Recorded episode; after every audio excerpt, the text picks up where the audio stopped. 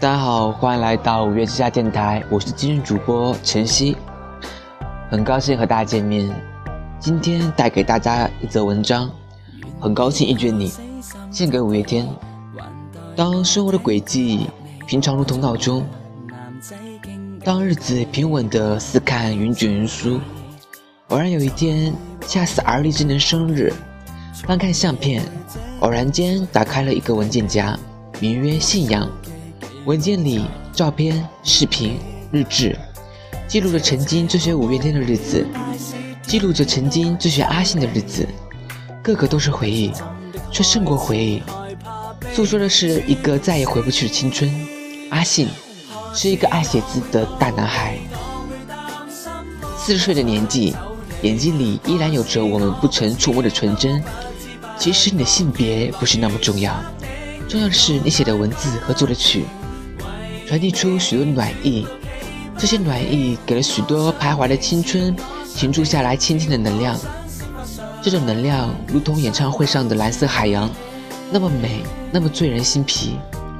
如果有一场演唱会的时间是永远，我们宁愿花光所有的运气，去换一张永远不会结束的演唱会门票。然而，生活从来不会如此简单。有人说，生活不在于发生，而在于发现。就算不会有惊天动地的事故发生，生活总是不吝啬展现出各种各样的故事。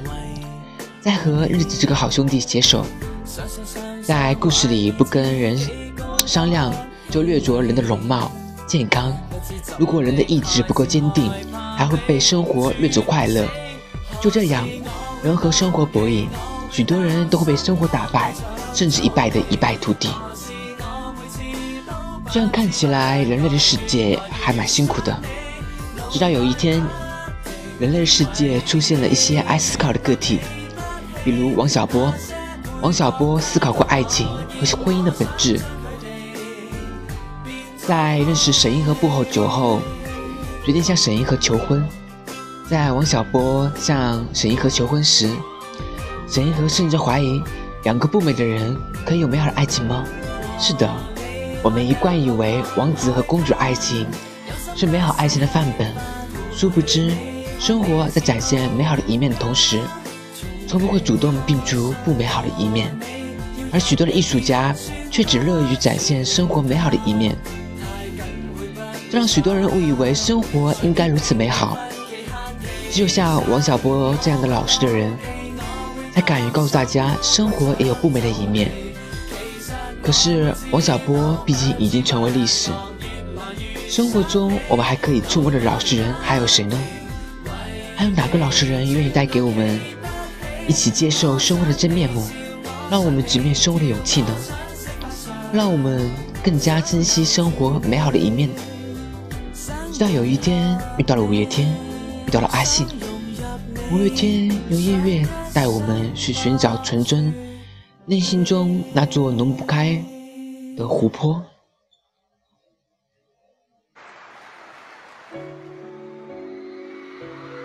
五月天带我们从孙悟空的故事中去寻找生活的真相。五月天带我们去了解咸鱼，让我们学会珍惜自己平凡的梦想。当我们累的时候，五月天告诉我，时光机里天使的故事。教会我们对爱的人说：“突然好想你，阿信，你和你的兄弟们用音乐温暖了许多人的心，如同有人说，生活不只有苟且，还有诗和远方。这是阿信的文字让我悟出的。闹钟滴滴答答，在我的世界里，永远都有一个角落留给北头少年。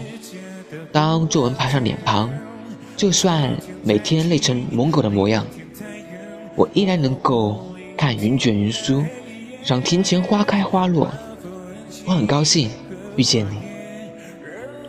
好啦，今天的电台到此结束，感谢大家收听，晚安。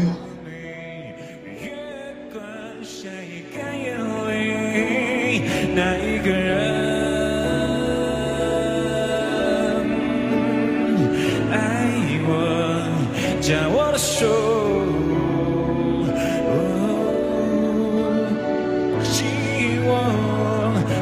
to one,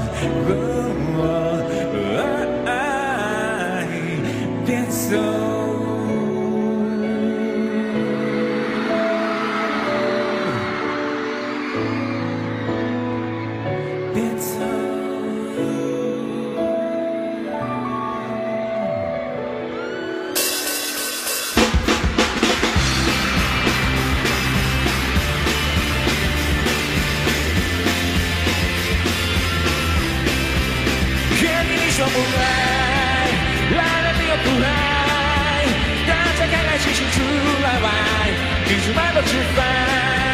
如果你的孤单只是你的习惯，一直把你自己锁起来，实在太不应该。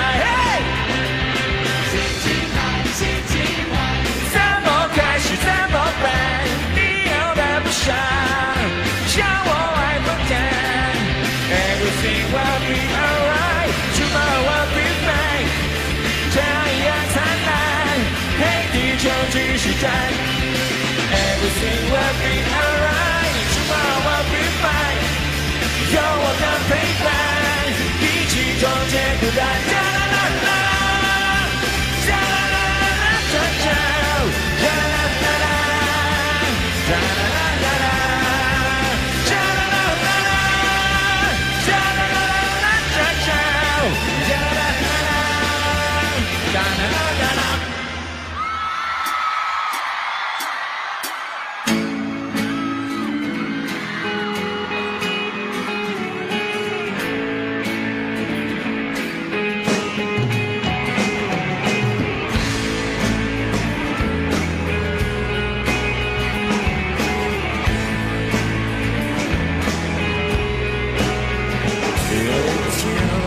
在想，我到底算是个什么东西？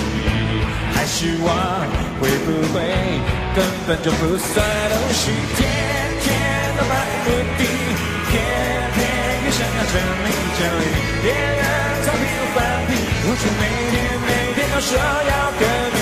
就算是整个世界把我抛弃，至少。相信我自己决定，所以我说就让它去。我知道降落之后一定有插曲，我不能忘记，无论是我